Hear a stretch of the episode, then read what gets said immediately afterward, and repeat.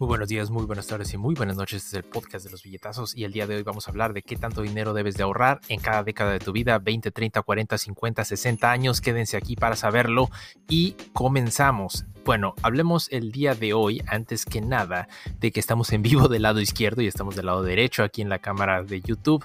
Recuerden que se pueden suscribir, denle like y denle a la campanita si no están escuchando en el podcast y solo pueden escuchar mi sexy voz. Recuerden escucharnos lo más que puedan, eso nos ayuda en los patrocinios y bueno, empecemos. alguna vez he preguntado cuánto tienen que tener ahorrado por cada década de su vida y si están pues de acuerdo a, los objetivos de retiro tradicional, al menos de los 65 años de edad. Vamos a hablar un poco de los parámetros en Estados Unidos y cómo los podemos comparar contra otros países en Latinoamérica, de donde estoy seguro que son mucha buena parte de mis podescuchas. Entonces, hablemos de los 20 años. Estoy aquí con mi libretita donde tengo todas mis notas para que me acuerde qué decir, ¿no? 20 años de edad. Si hablamos de los 20 años de edad en Estados Unidos, estamos hablando de gente que está endeudada de entrada por todos los pagos de su educación universitaria. Alrededor de 27 mil dólares en promedio hasta 40 mil dólares en promedio al salir de la universidad. Si ustedes están... Oye, estoy viendo que esto tapa. No, no tapa. Perdón por esa interrupción tan corta.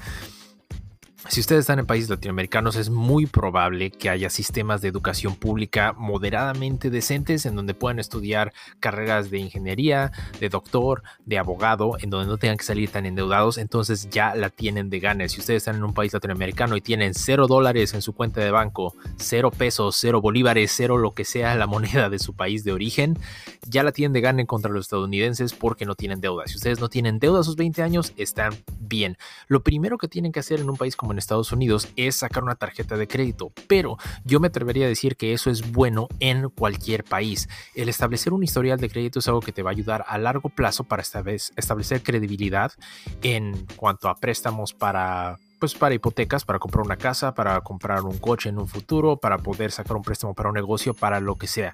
Entonces, establecer una historia crediticio desde temprana edad es una muy buena idea. Lo que no es buena idea definitivamente es gastarse el crédito en cosas que no podemos comprar si tuviéramos el efectivo en mano. Entonces, lo que yo les recomendaría es, si están en Estados Unidos, lo que pueden hacer es sacar lo que es un Security Credit Card, que es una tarjeta que prácticamente tú aseguras con dinero. Tú dices, quiero una línea de crédito de 100 dólares, le das 100 dólares al banco y tú, a ti te dan una tarjeta. Ahora, si están en países latinoamericanos donde es mucho más difícil conseguir una tarjeta de crédito o esta modalidad de una tarjeta de crédito asegurada no existe, busquen si se pueden apoyar de sus padres o algún familiar que les pueda hacer su aval para que puedan ir a un banco y les puedan dar una tarjeta de crédito. Una tarjeta de crédito de ustedes en cuanto alcancen la mayoría de edad en sus países, que típicamente son los 18 años en cualquier país latinoamericano, hablen con algún aval, algún familiar, padre, madre, persona de confianza, su tutor vayan al banco para poder sacar una tarjeta de ustedes personal.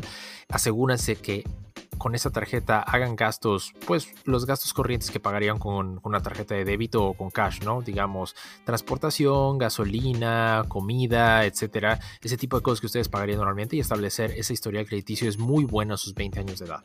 El segundo punto que ustedes quieren tomar en cuenta es cuáles son sus gastos de al mes, establezcan un presupuesto. Tenemos un video que va a salir acá de cómo hacer un presupuesto a cualquier edad.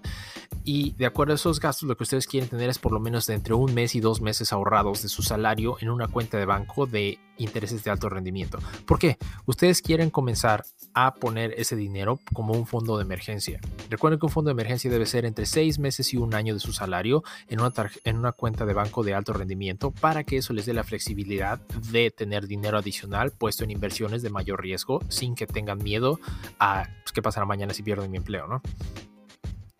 Y otra cosa que ustedes quieren comenzar a hacer a los 20 años es comenzar a invertir. La manera más sencilla de comenzar a invertir, creo, creo que esto ya lo hemos dicho hasta el cansancio aquí en el podcast de los billetazos, es meter su dinero a un índice de inversiones como es el SPY de Schwab o el BOO de Vanguard. Y le vamos a mandar su buen saludo a Crack Equipos de Belleza porque nos están escuchando. Muchas gracias por escucharnos en vivo. Recuerden que si nos escuchan en vivo, le respondemos sus preguntas aquí en vivo. Nos encantan esas interacciones. Como estábamos hablando, la manera más fácil de invertir es irte a índices. SPY, VOO, son los más famosos. Con estos índices ustedes meten su dinero de acuerdo a cómo va subiendo y bajando la bolsa en general. No tienen que ver compañías específicas. Ahora, digamos que ustedes ya tienen 30 años. Entre sus 30 y 40 lo que tienen que tener como una meta es más o menos un año de su salario que ya esté, ya sea una combinación de invertido y un fondo de emergencia.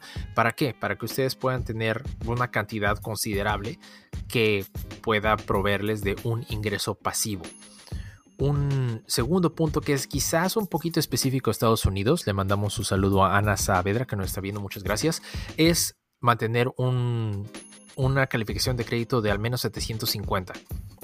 Hemos hablado del, credit score en Estados Unidos, va a salir un video acá. Es muy específico Estados Unidos. Si ustedes están en Latinoamérica, quizás esto no valga la pena tanto para ustedes, pero si viven en Estados Unidos, hablan español, aquí hay un video en el que les explico más al respecto. En general, es una buena idea que siempre mantengan sus pagos al corriente en todas sus tarjetas de crédito. No lleven ningún balance porque eso es deuda mala. Cualquier deuda que esté mayor a máximo dos veces el índice de inflación de sus países es mala deuda. Entonces, mantengan siempre sus pagos al corriente, eso siempre es una buena idea. Y si están en Estados Unidos, mantengan un historial crediticio con una calificación de 750 o más. Y hablando de mala deuda, no siempre es malo deber dinero. Creo que hemos hablado de esto anteriormente en el podcast de los billetados también. en Estados Unidos, aproximadamente tener una tasa de interés en un préstamo que sea de 5% o menor es considerando deuda que probablemente es manejable y no es mala deuda. Ahora, ¿cómo se establecen este tipo de parámetros? Si ustedes están viendo que la inflación es del 3%, y ustedes pueden tomar un préstamo para invertir en algo que les va a dar un 7%, quizás algo entre ese 3% de inflación y ese 7% de ganancia es lo que es aceptable para un préstamo que ustedes van a llevar. Ahora, las inflaciones son distintas. En Estados Unidos normalmente son bajas, son de un promedio entre el 2 y el 3%. Pero por ejemplo, estamos hablando de México, quizás sus inflaciones son del 6 al 7%, pero las ganancias que tú puedes tener invirtiendo en un negocio o metiéndolo en fondos de inversión en los bancos puede ser más altas del 10, 11 o hasta el 12% dependiendo de dónde las puedas conseguir. Entonces, ¿Qué es mala deuda de acuerdo a la tasa de inversión? Depende mucho de la tasa inflacionaria de sus países. En Estados Unidos yo diría que la tasa inflacionaria es del 2-3%. Mala deuda es cualquier cosa que sea mayor al 5%. Definitivamente tener deudas en tarjetas de crédito siempre es una mala deuda, entonces páguenlas por completo.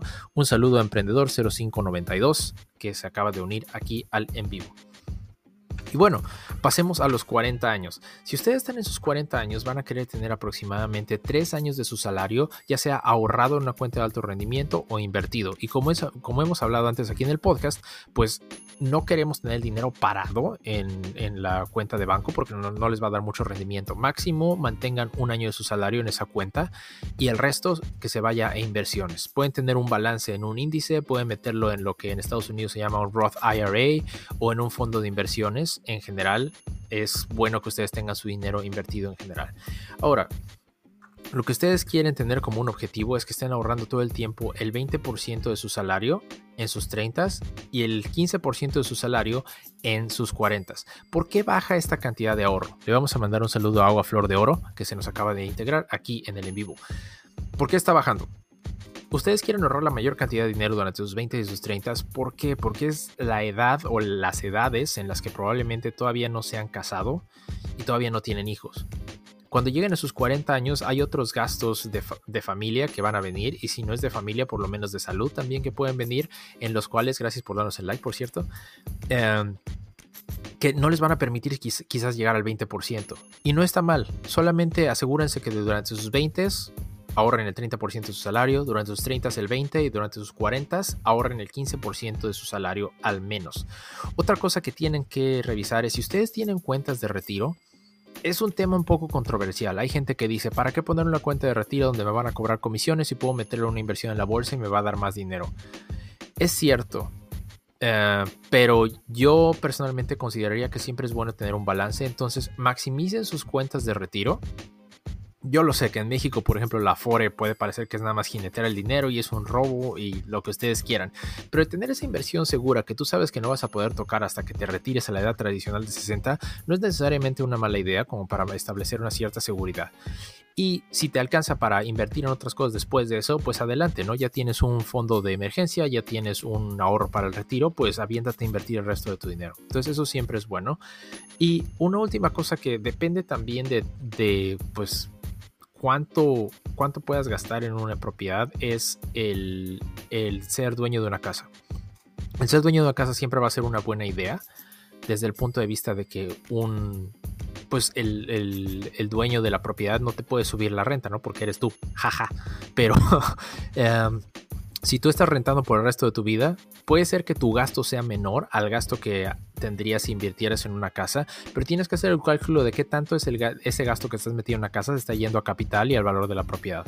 Es otra manera de asegurarse que no vas a tener problemas después cuando tengas 70 o mucho más viejo y estés viviendo en, una propiedad rentada donde te pueden subir la renta en cualquier momento y eso va a pues dar al traste con tus planes de retiro. No quiero que este video se alargue demasiado, entonces vamos a parar en los 50 y 60, se los voy a dar muy rapidito porque realmente eso está más allá de la edad tradicional de retiro quizás de los 65. Bueno, no más allá, pero estamos chavos, ¿no? 50. Idealmente tienes de 5 a 6 veces tu salario ahorrado, eso sería el mínimo, pero yo recomendaría que nos fuéramos de 7 a 8 veces tu salario anual ahorrado. ¿Por qué? Porque eso equivale aproximadamente al 4% de lo que necesitarías. A lo que me refiero es, si tú tomas tu salario de 7 a 8 veces y le sacas el 4%, eso es lo que tú podrías ganar en una cuenta de dividendos. Y si ganas esa cantidad en una cuenta de dividendos, pues es aproximadamente lo que tú tendrías que gastarte al año. Entonces, me dirán que las matemáticas no salen, pero bueno, digamos que el punto en general es que a final de tu carrera profesional a la edad tradicional de retiro, tú tienes que tener una cantidad de dinero de la cual el 4% sea tu gasto anual. Y bueno, con esto terminaremos el podcast de los billetazos, pero no sin antes mandarle un saludo a Melanie823, que nos gusta aquí saludar a todos y cada uno de los que salen en nuestro, en nuestro podcast en vivo. Y recuerden seguirnos en todas las plataformas de podcast. Estamos en todas sus plataformas favoritas, estamos en YouTube. Suscríbanse, denle like y compártanlo con sus amigos para que nos escuchen. Y, ¿qué más? ¿Qué más? ah, ah sí, si les interesa invertir en Estados Unidos y quieren... Em, y quieren pues abrir un LLC, que eso les ayuda también para pues para poder invertir en Estados Unidos, hacer negocios acá y hacer todo más fácil, recuerden que tenemos el link de Emprende USA. Eh, dejen su correo, les damos su ebook gratis con el que ustedes pueden saber cómo hacer un LLC en Estados Unidos. Y bueno, muchísimas gracias por escucharnos el día de hoy. Estuvo un poquito larguito el día de hoy el podcast, pero bueno, que se la pasen excelente el día de hoy y bye.